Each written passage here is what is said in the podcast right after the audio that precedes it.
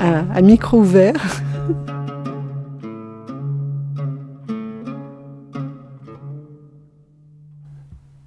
Florence Montferrand était de passage à Lyon en cette fin juin 2022. Historienne, chercheuse, femme de lettres, autrice, chroniqueuse, vigneronne au Clos de Miège, mais surtout passionnée et passeuse de savoir et d'histoire. Elle nous explique dans cet échange pour Radio Vino ses métiers, sa région et son muscat.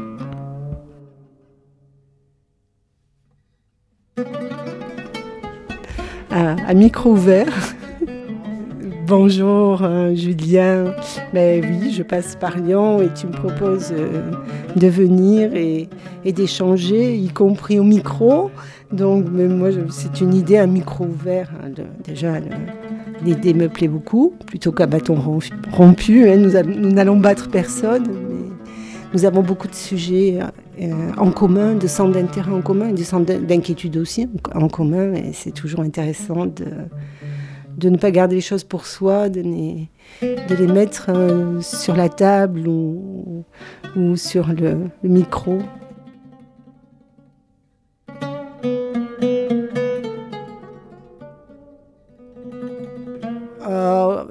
je me définirais comme quelqu'un de passionné.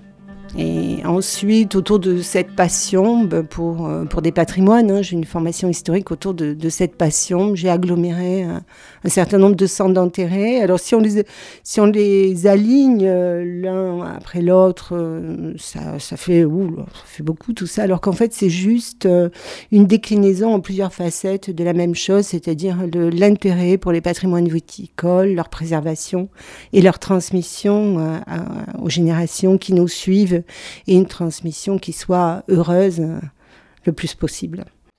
À la base, je suis historienne. Alors, entre la poule et l'œuf, c'est d'abord l'histoire.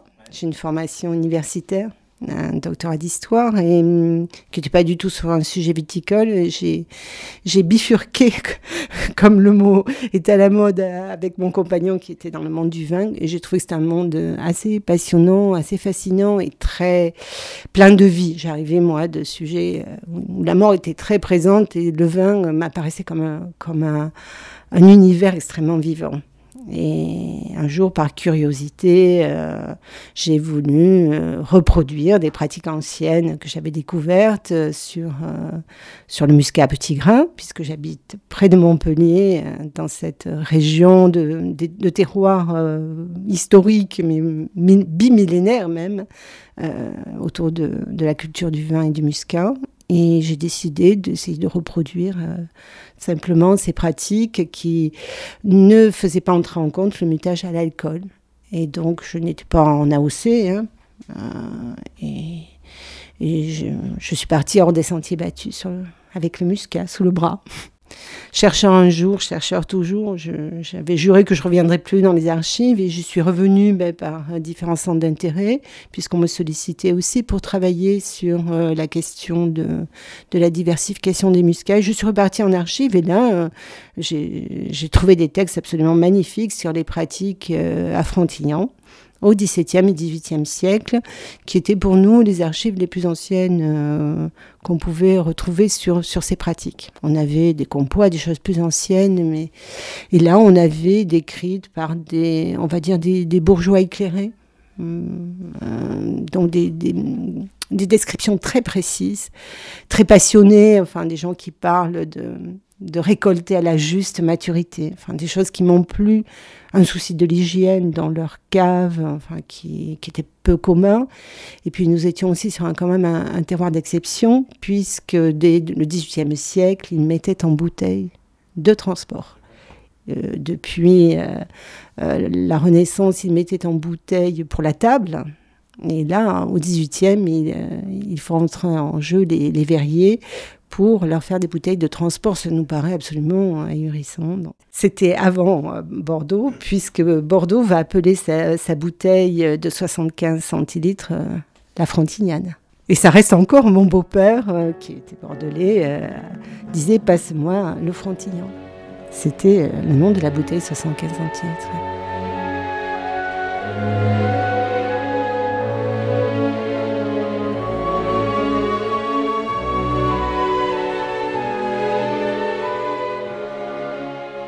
Actuellement, les archives de l'Hérault euh, sont totalement euh, neuves. Hein. Elles ont été inaugurées en 2013, je pense, avec euh, une architecte syrienne.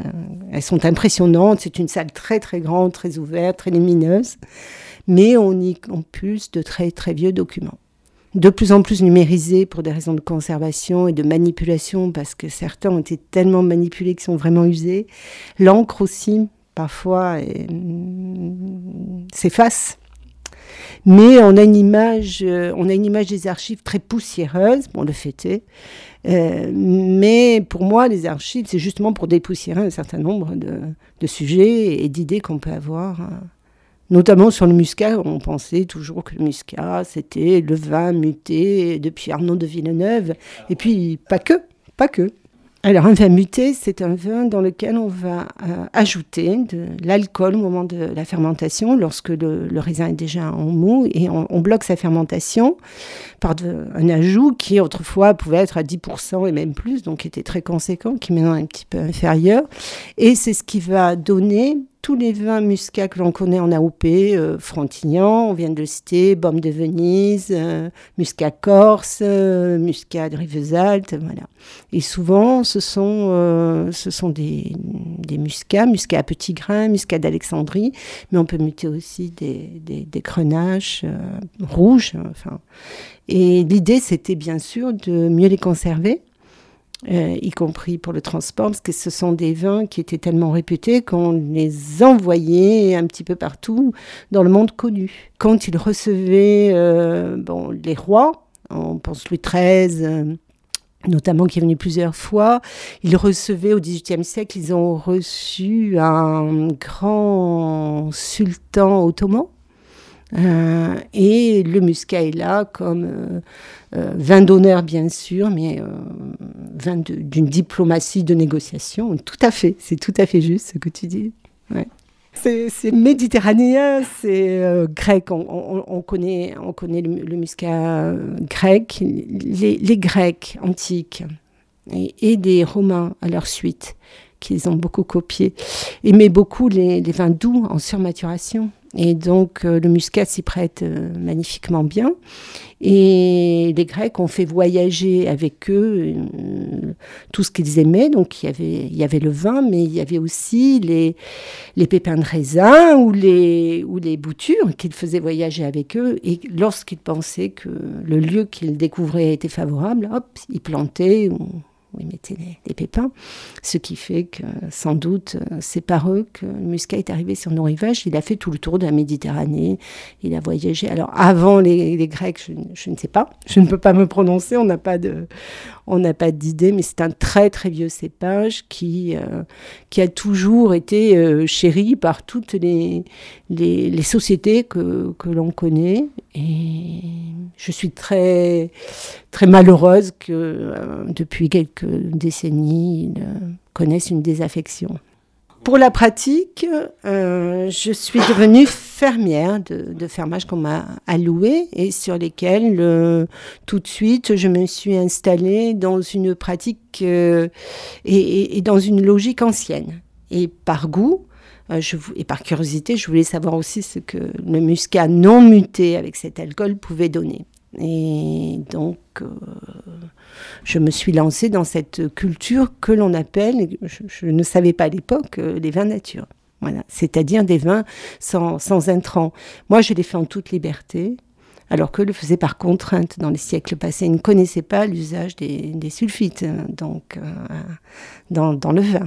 Pour moi, l'alcool est un intrant, hein, puisqu'on l'ajoute. Mais pour eux, je pense que c'est ce qui leur permettait de stabiliser le vin, parce que sans, sulfite, ils avaient, euh, et puis avec euh, leurs conditions de vinification, euh, d'hygiène, souvent, les brettes devaient, s'amuser beaucoup à l'époque. Je ne sais pas si elles y étaient déjà, mais donc ça permettait d'assainir, de conserver. Enfin, c'était assez magique de pouvoir ajouter de l'alcool comme ça. Et ça avait des effets en plus, euh, des vertus médicinales reconnues. Donc euh, ça leur permettait d'être exemptés d'impôts, de voyager plus facilement, avec moins de taxes. Et, mais c'était un, c'était un. Oui.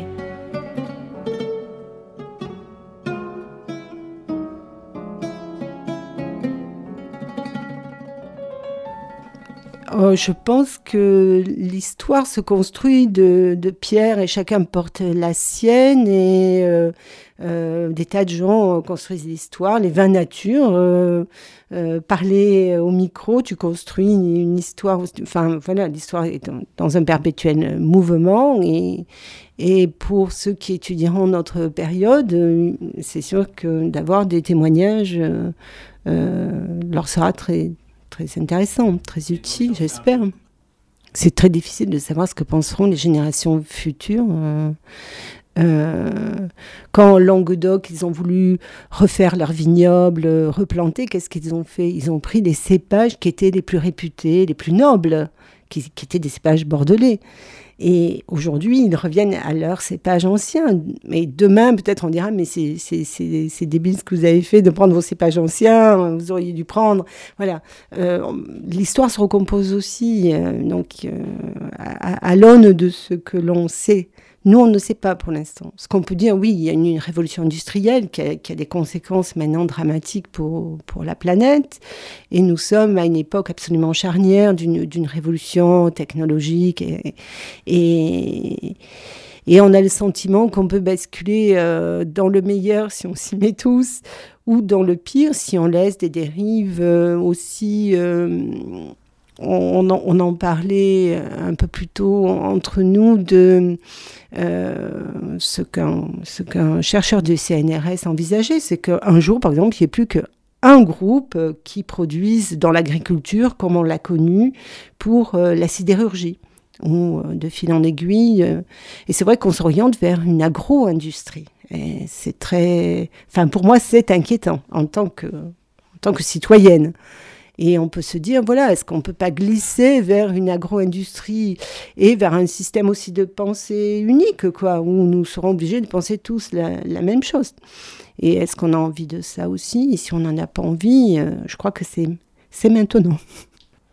Alors, la robotisation est en marche, hein, on peut le dire, on l'a vu au dernier euh, Cité Vie, le salon des techniques de, de la vigne et des, fruits et légumes aussi. Et là, on se rend compte que nous avons une armée de, robotique en marche et notre président de la République a, donné dans sa planification économique, en, point sur l'agriculture, l'idée que pour lui, la révolution agricole doit être numérique, robotique et génétique. Euh, je pense qu'il parle par exemple euh, ben, pour la vigne des cépages résistants. C'est une révolution euh, génétique. Mais on a aussi plein de choses, alors qui ne sont pas de la génétique, mais de la biotechnologie, des, les levures de contrôle, où on, une levure qui fera moins de moins de moins d'alcool, euh, qui consommera moins d'eau. Enfin, ils sont en train d'inventer, euh, d'imaginer euh, des tas de scénarios qui sont tous et ce sera bio, puisqu'il y aura pas de il y aura pas de chimie, enfin de chimie, je veux dire de chimie de synthèse. Et est-ce que ça sera encore naturel?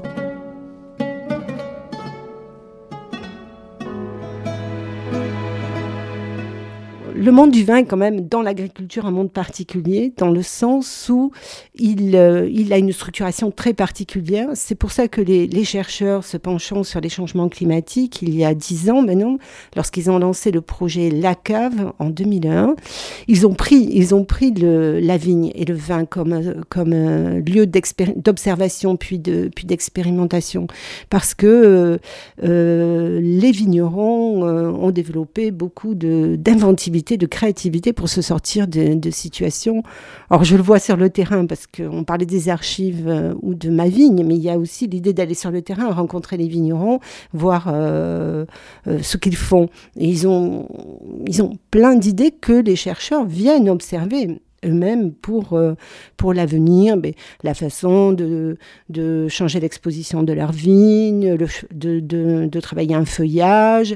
Et puis là, ça va à toute vitesse avec l'agroforesterie, planter, planter euh, des arbres, planter d'autres plantes, la permaculture, le, le, les courbes, euh, enfin des vignobles qui sont plus droits, mais qui seront en courbe suivant les roches et les apports d'eau dans la roche. Enfin, c'est, ils, ont une inventivité, c'est euh, assez merveilleux et, et, et enthousiasmant à observer. Il n'y a pas que euh, la plainte de oh, ça va pas. Il y a vraiment des gens qui, qui se bougent et qui, qui ont beaucoup d'imagination, d'inventivité et qui font avancer les choses.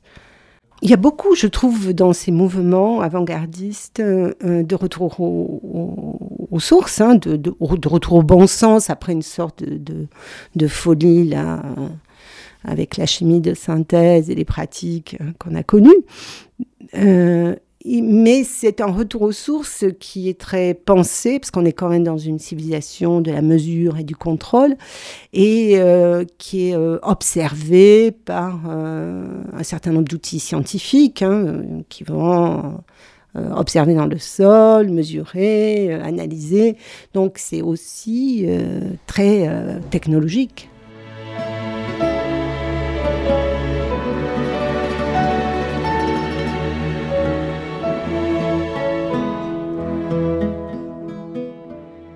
Que Stéphane Lagorce, que j'aime beaucoup comme, euh, comme auteur, avait posé euh, la question dans son dernier livre euh, Qu'est-ce qu'un bon vin pour toi?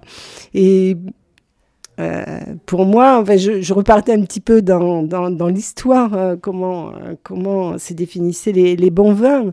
Et c'était pendant très longtemps un vin qui, qui faisait du bien. C'était le vin médecin, c'était le vin qui protégeait des épidémies pour pour des générations qui ont connu euh, de graves épidémies. Et euh, un bon vin aujourd'hui, pour moi, c'est un, c'est un vin qui, qui, est le plus près de, de l'état de nature. Je regardais euh, une vigneronne que je ne connaissais pas au domaine de Gimios qui parle et qui dit moi, ma vigne, elle est entre le sauvage et le cultivé.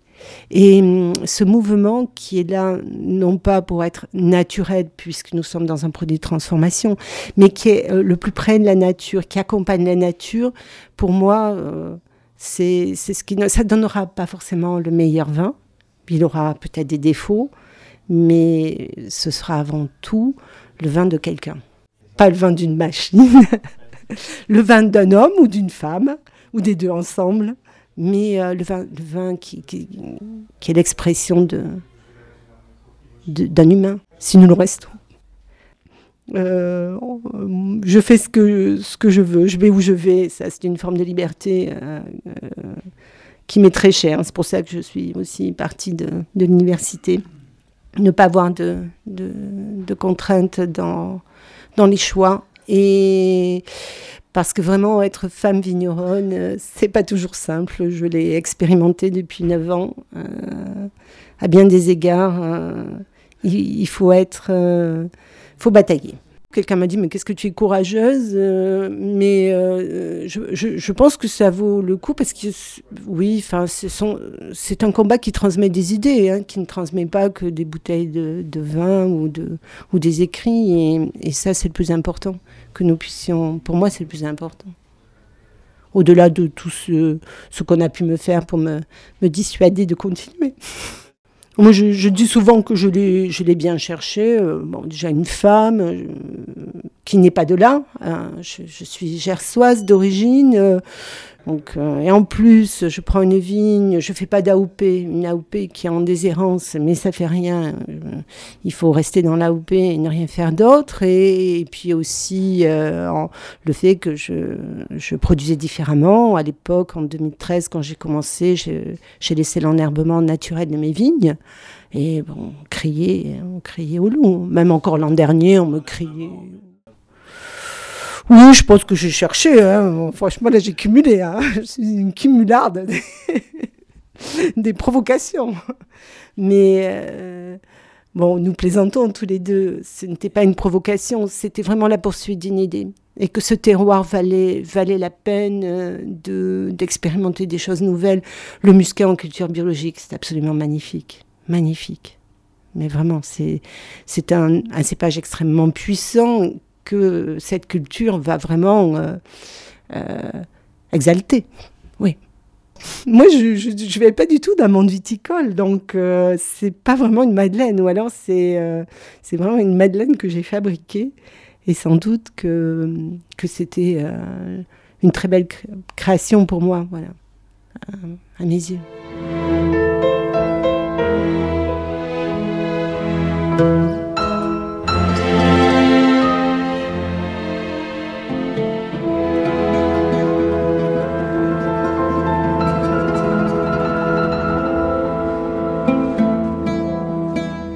Pour l'instant, je vais à la vigne parce que nous avons quand même un petit peu d'oïdium qui pointe et il faut y être tôt le matin pour s'en occuper. Et, je, viens de pas mal bouger euh, avec une, une, expo Picasso et le vin qui m'a beaucoup, qui m'a passionné, puisque les rapports entre le vin et l'art m'intéressent énormément.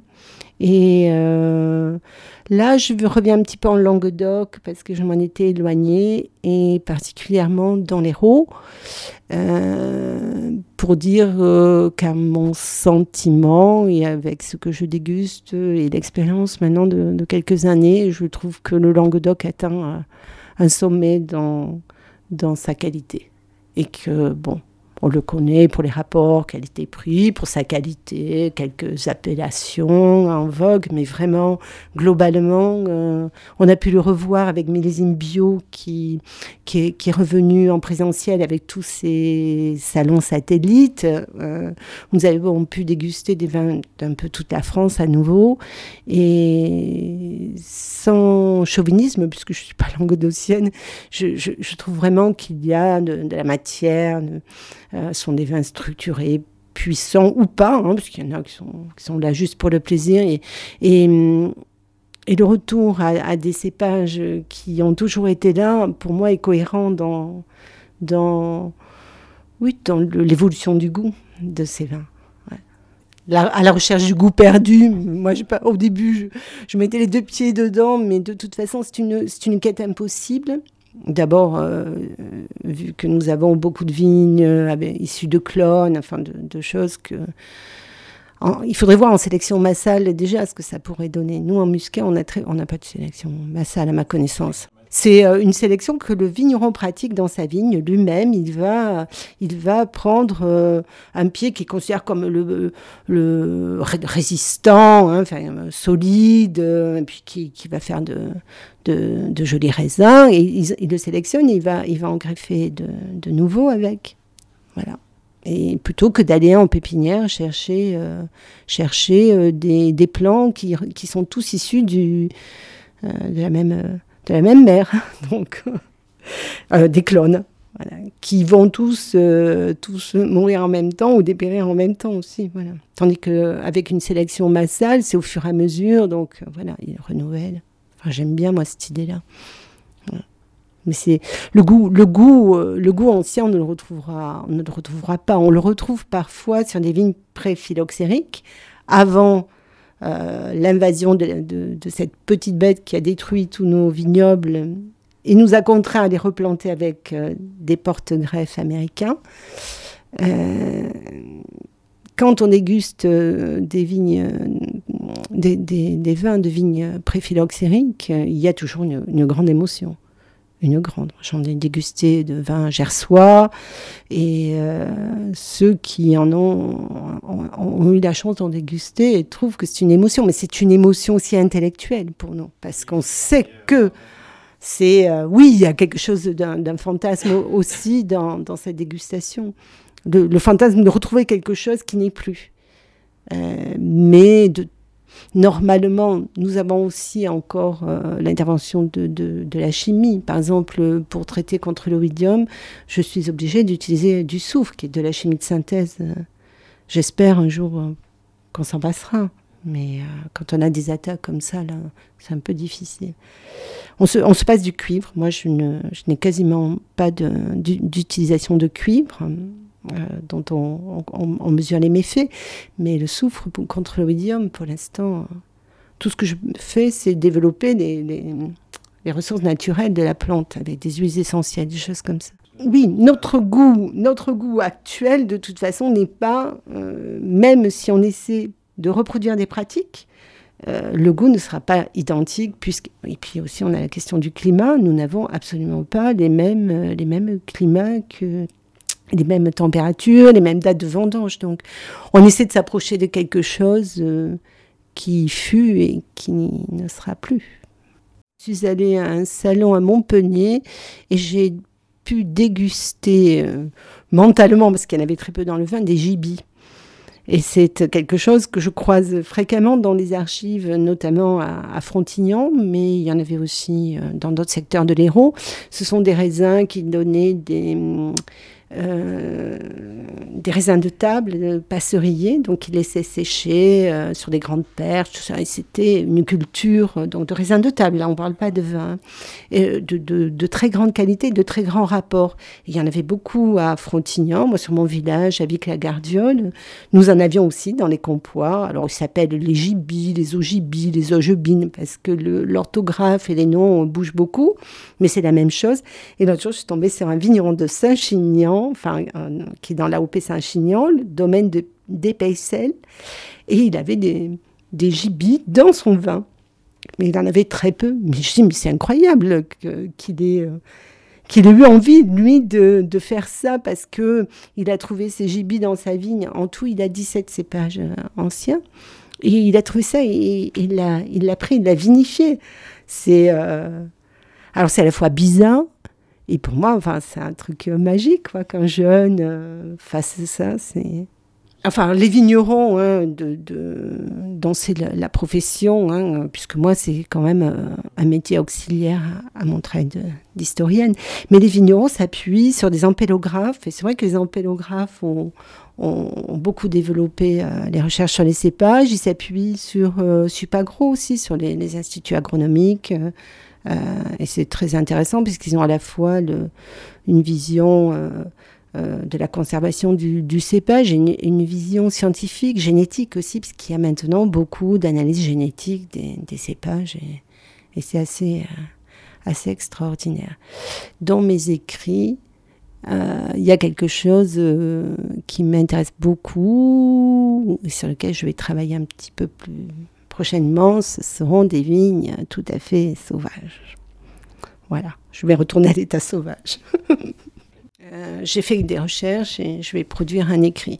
Mais je suis aussi en recherche de vignes euh, où je pourrais continuer ce travail euh, en lien avec des patrimoines et une histoire parce que je pense que nous recherchons beaucoup de sens actuellement, euh, parce qu'on a beaucoup de certitudes hein, qui, qui sont ébranlées.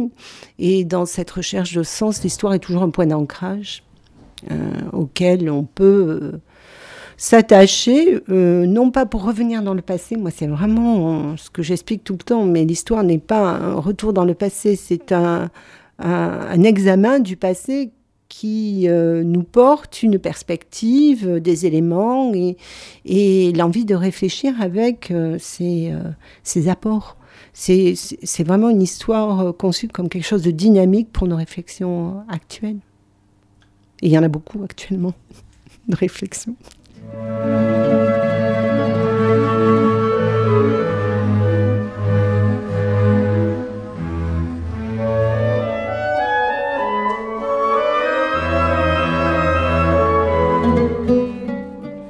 Alors, on peut savoir ce que je pense euh, dans le magazine Le Point en ligne, où Jacques Dupont m'a ouvert une, chronique euh, régulière sur les patrimoines viticoles.